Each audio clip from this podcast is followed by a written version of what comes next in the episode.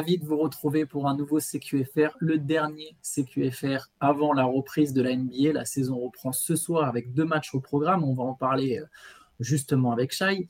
Mais qui dit reprise dit deadline, deadline des extensions de contrat euh, pour les, joueurs draftés il y a trois ans, donc qui arrivent, qui ont terminé leur troisième année. Avant leur quatrième année, les franchises peuvent anticiper la, la free agency en, prolongeant dès maintenant certains de leurs joueurs prometteurs. Mais on va pas parler d'eux d'abord, on va d'abord parler d'une autre prolongation, celle de Yannis Antetokounmpo, Shai, qui reste donc à Milwaukee pour trois années de plus et 186 millions de dollars.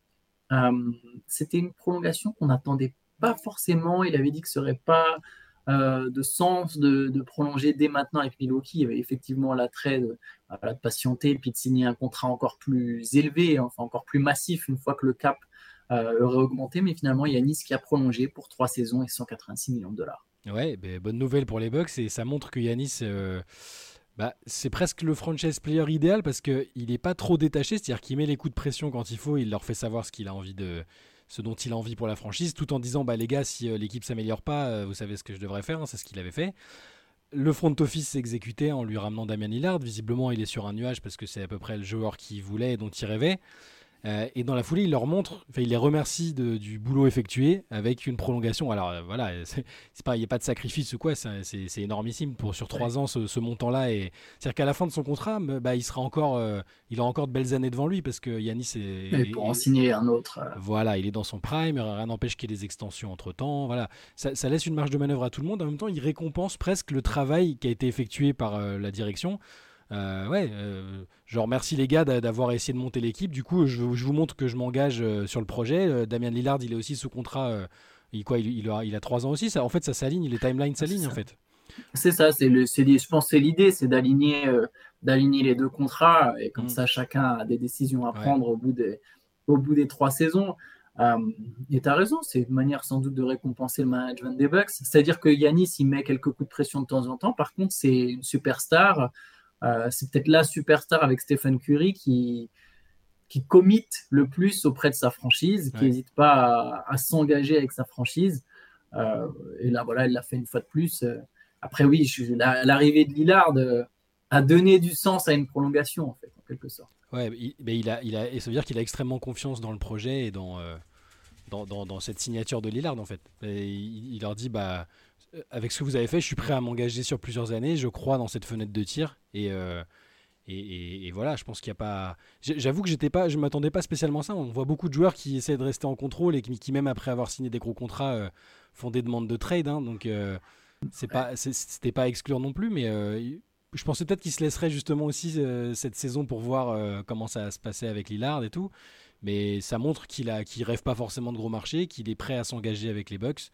Bon, je dis ça, on est, c'est la NBA, hein, c'est pas impossible qu'à la fin de l'année ils disent euh, bon, j'en ai marre, euh, finalement ça me plaît pas, euh, l'équipe est pas si compétitive, mais ça m'a pas l'air dans la mentalité d'Yanis. C'est-à-dire que c'est des coups de pression sains.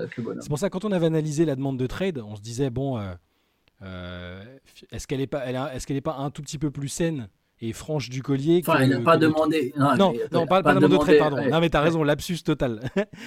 mais mais le, coup de pression, il, il semblait sain parce qu'il leur disait les choses clairement pour bah, pour pas qu'il se retrouve dos au mur ou, ou que eux croient que tout, tout, va bien dans le meilleur des mondes et qu'en fait lui, euh, bah, il, avait, il s'était fixé une, une, deadline pour éventuellement demander un trade. Euh, ça me paraissait sain et, là ça me paraît aussi sain. Il leur montre qu'il est très bien à Milwaukee, euh, que sa legacy ce sera à Milwaukee.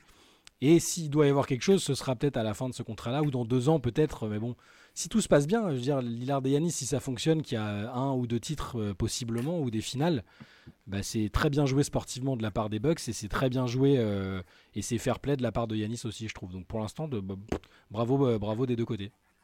Ouais, voilà, les Bucks peuvent travailler sereinement maintenant pendant trois ans il y aura dès cette saison. Après, peut-être qu'il y aura des ajustements nécessaires dans l'effectif, mais au moins ils savent qu'il y, a une certaine continuité sur les trois prochaines années. C'est toujours une meilleure atmosphère pour bosser et pour aller chercher un titre, ou en tout cas essayer d'aller chercher un titre.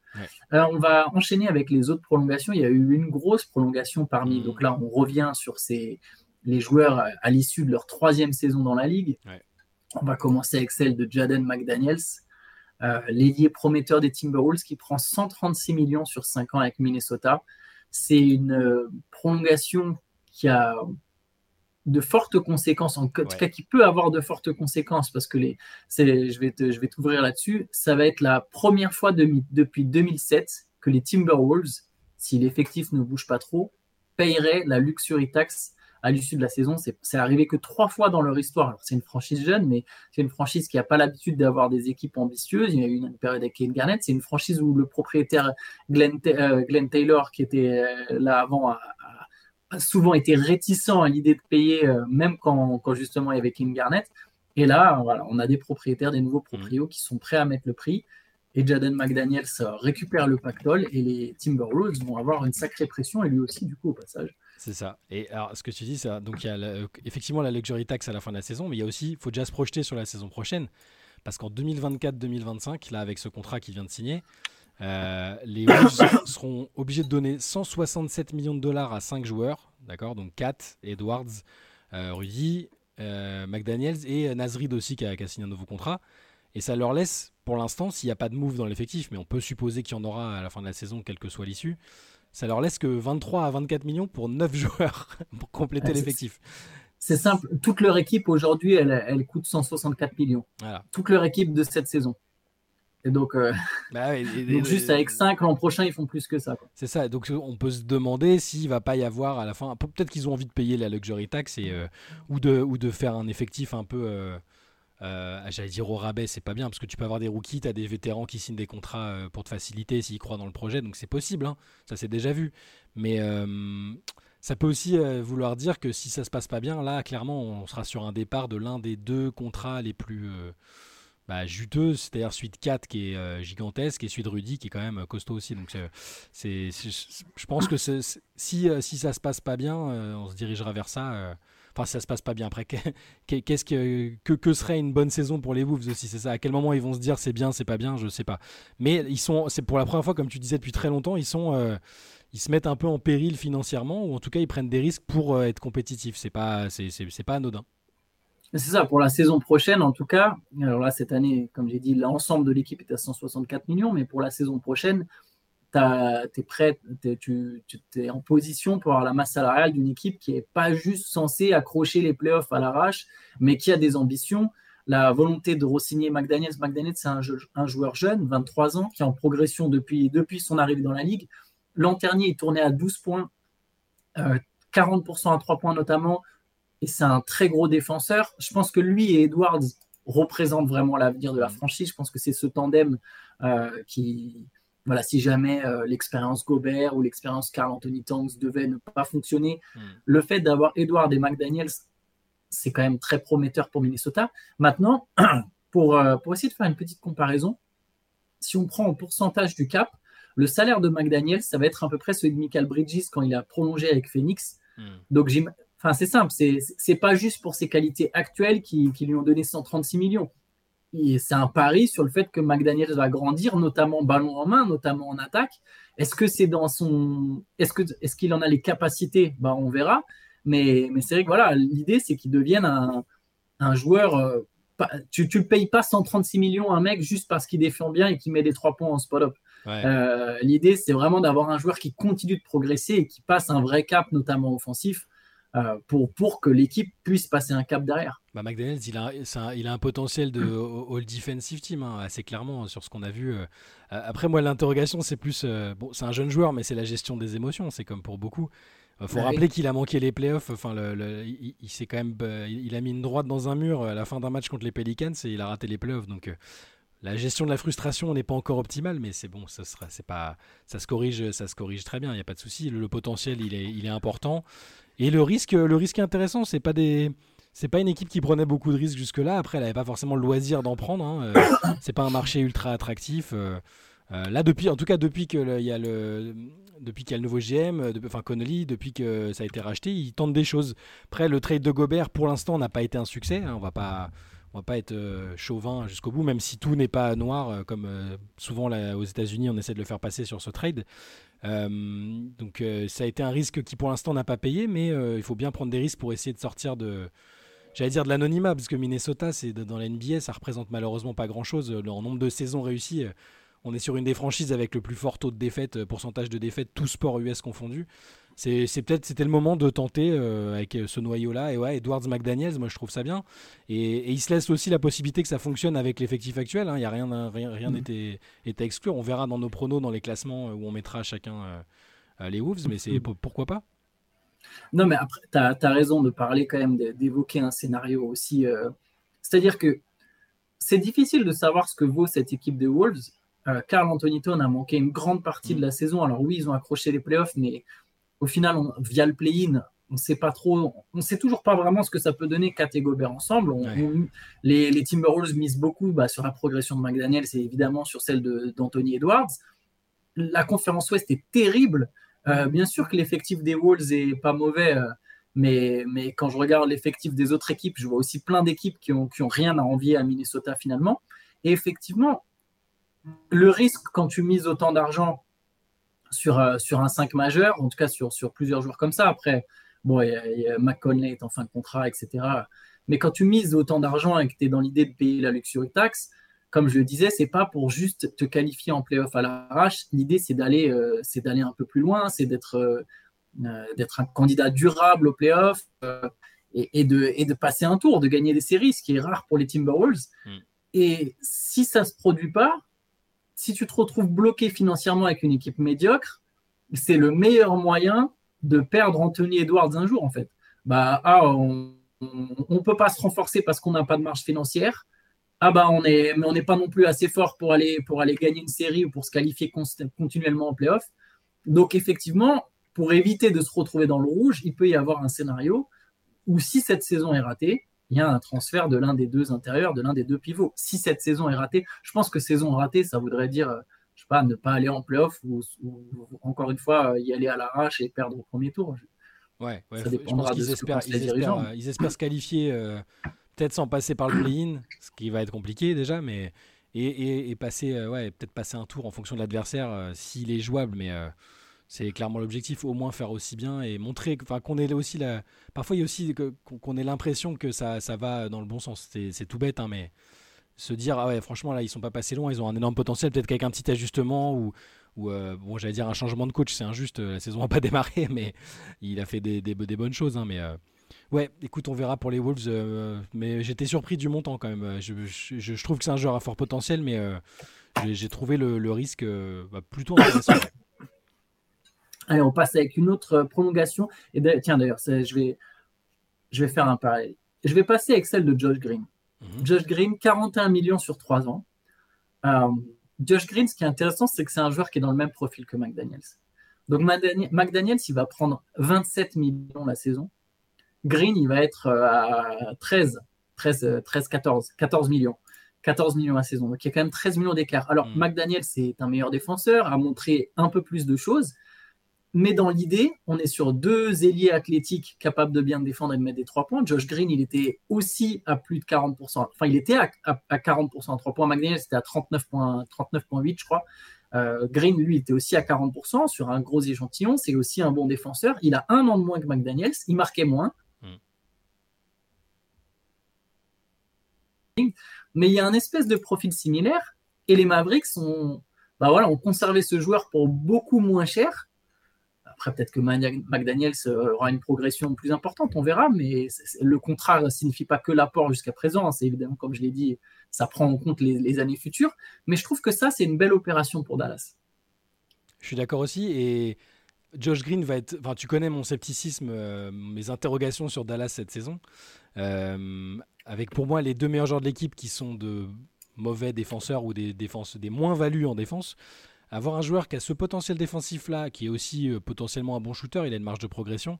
Avoir ces joueurs là qui font que les autres, les, forts attaquants peuvent, peuvent s'exprimer, et je pense qu'il peut être hyper important. Moi, moi en fait, mes interrogations, elles sont là-dessus. Depuis le départ de Dorian Finney-Smith, je sais pas sais pas quel joueur ils mettent pour stopper la star adverse, en fait. Aussi bêtement que ça, je, je, sais pas qui m'aide. Et donc là, un Josh Green, pourquoi pas Les fameuses promotions en interne que, j'aime bien et qu'on évoquait sur, dans d'autres équipes.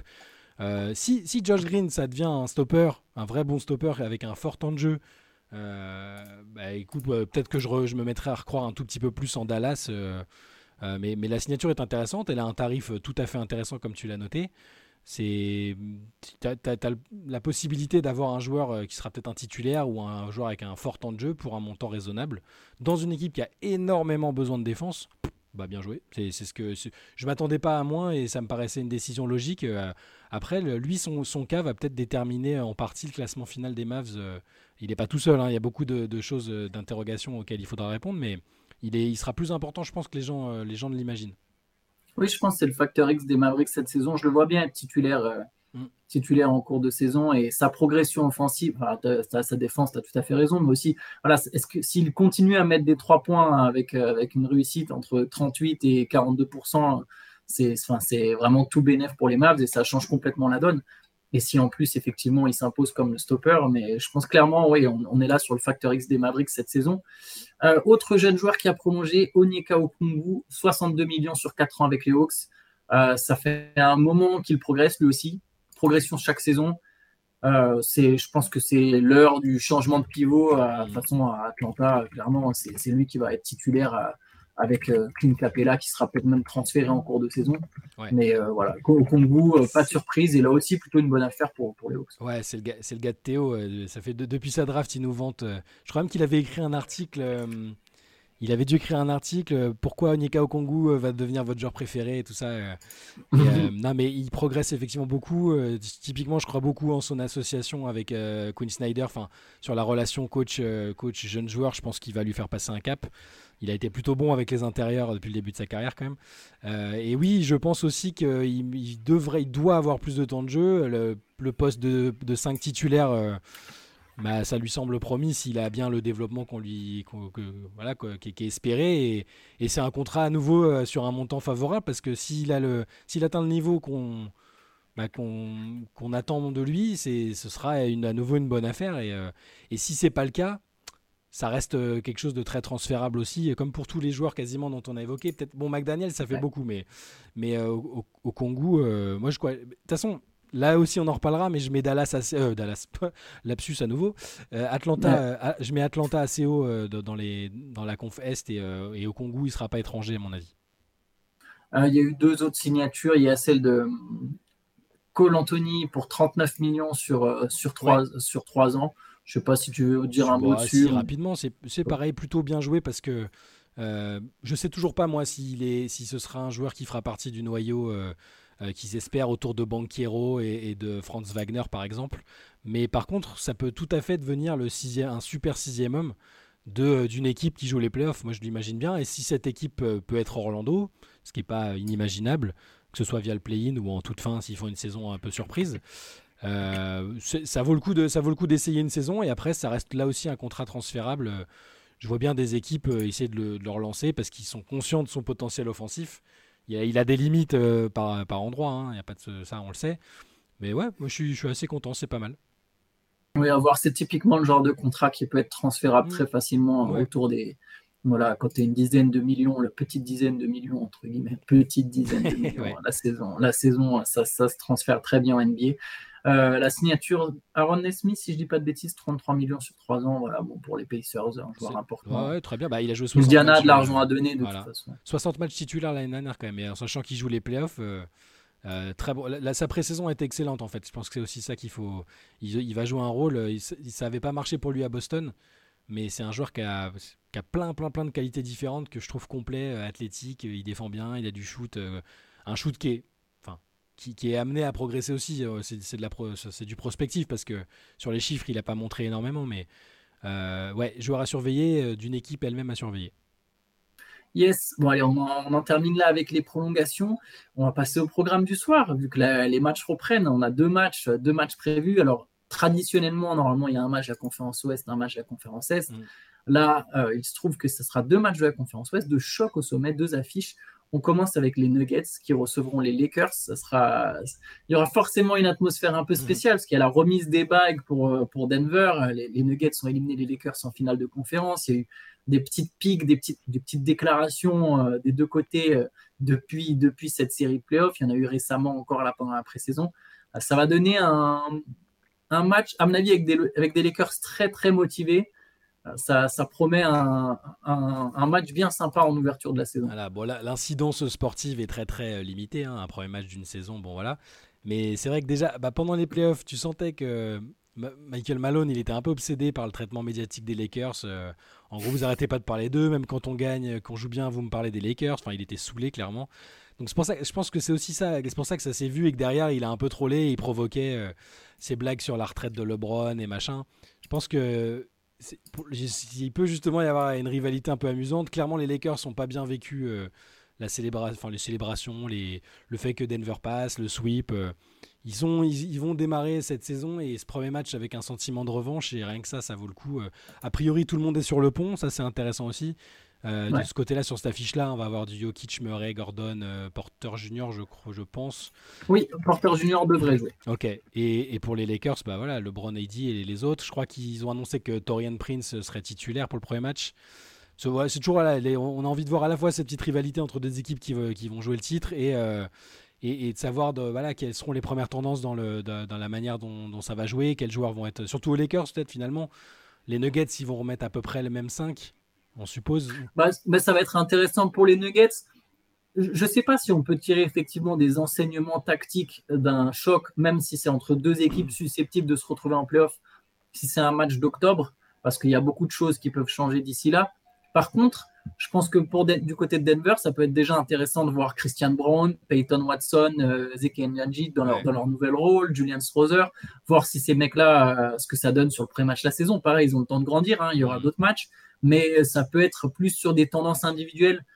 J'imagine pas, les... même si Darwin Ham avait un grand plan anti-Nikola Jokic, je suis quasiment persuadé qu'il le, le mettrait pas à l'œuvre le 24, euh, le 25 octobre. C'est pas là qu'on va le voir, non, c'est sûr.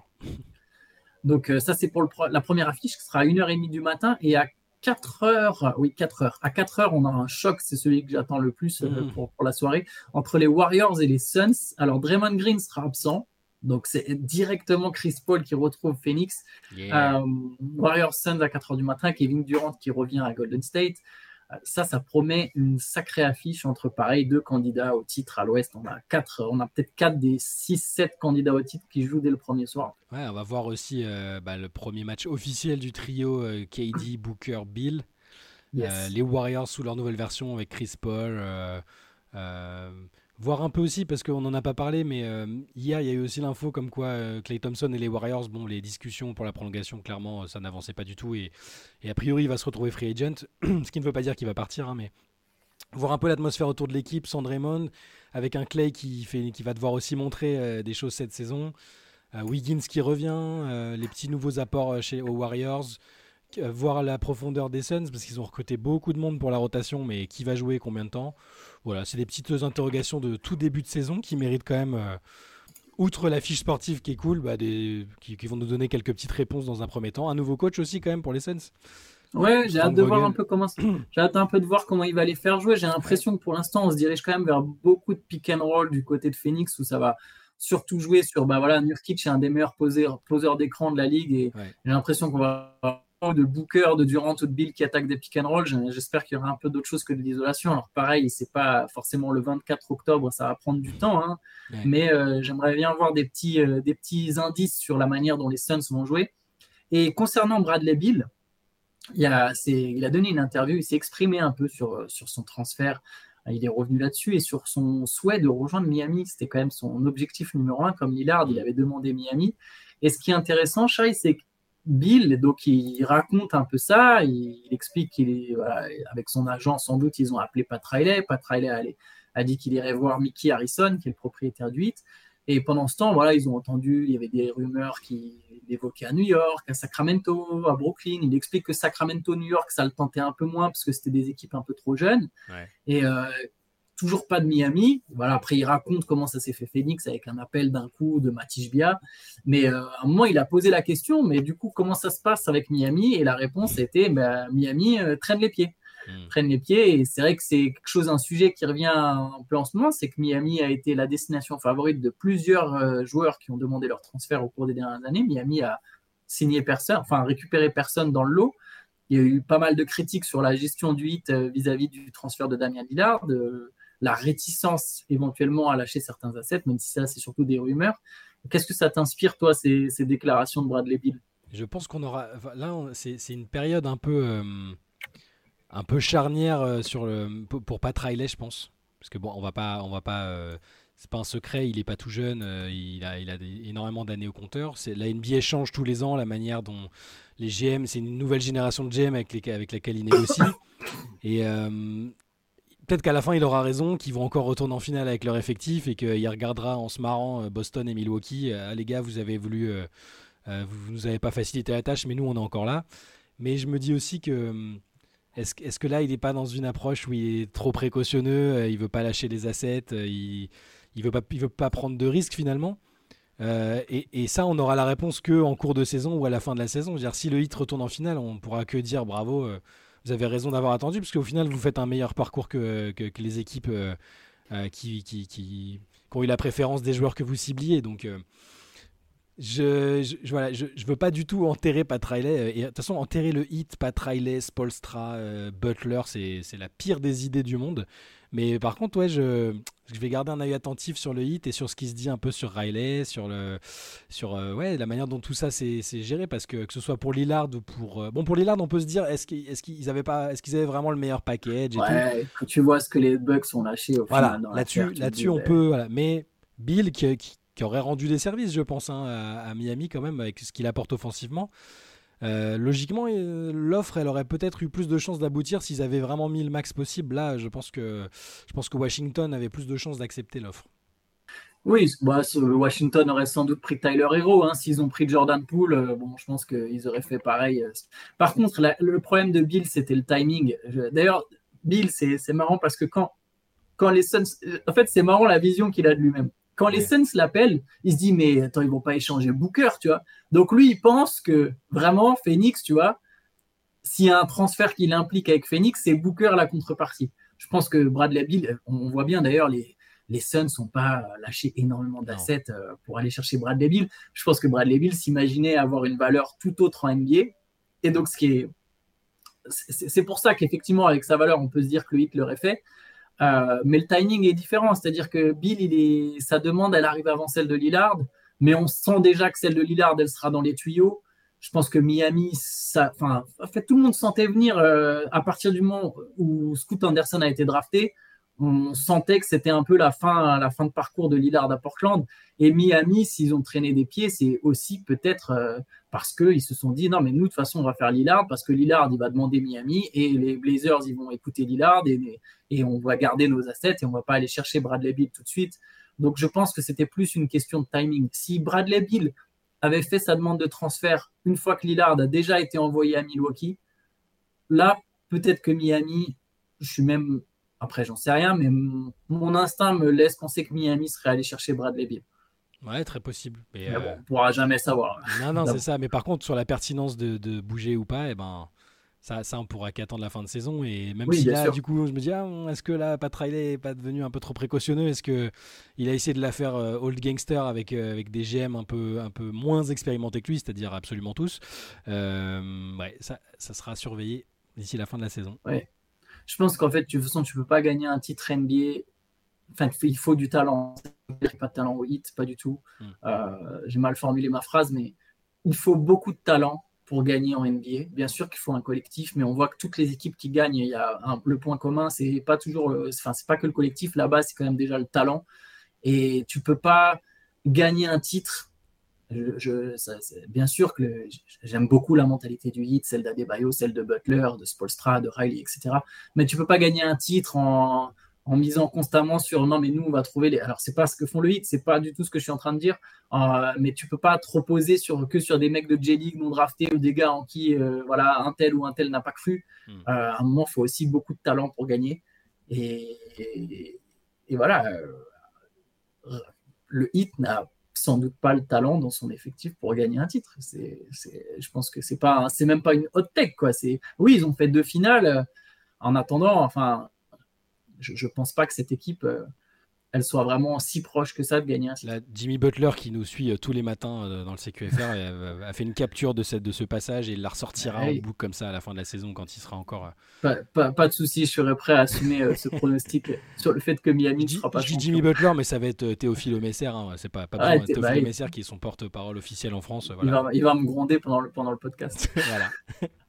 bah justement, le podcast, il y aura un podcast cet après-midi, juste avant le coup d'envoi de la saison.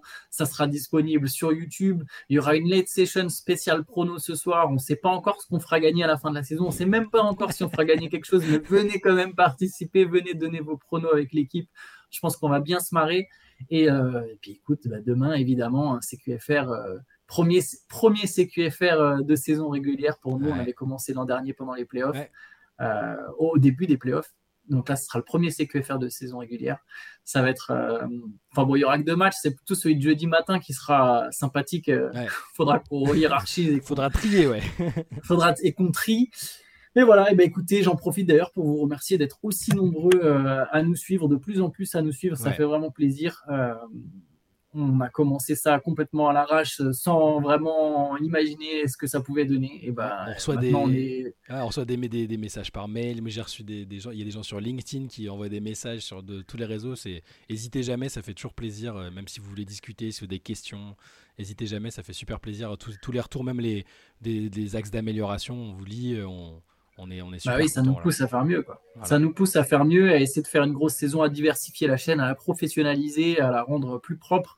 Donc voilà, donc euh, tout ça, ça fait partie de nos objectifs euh, pour cette saison. Et ben écoutez, bonne journée, puis bonne saison, et on se retrouve du coup tout à l'heure pour le podcast et demain pour le CQFR. Ciao Ciao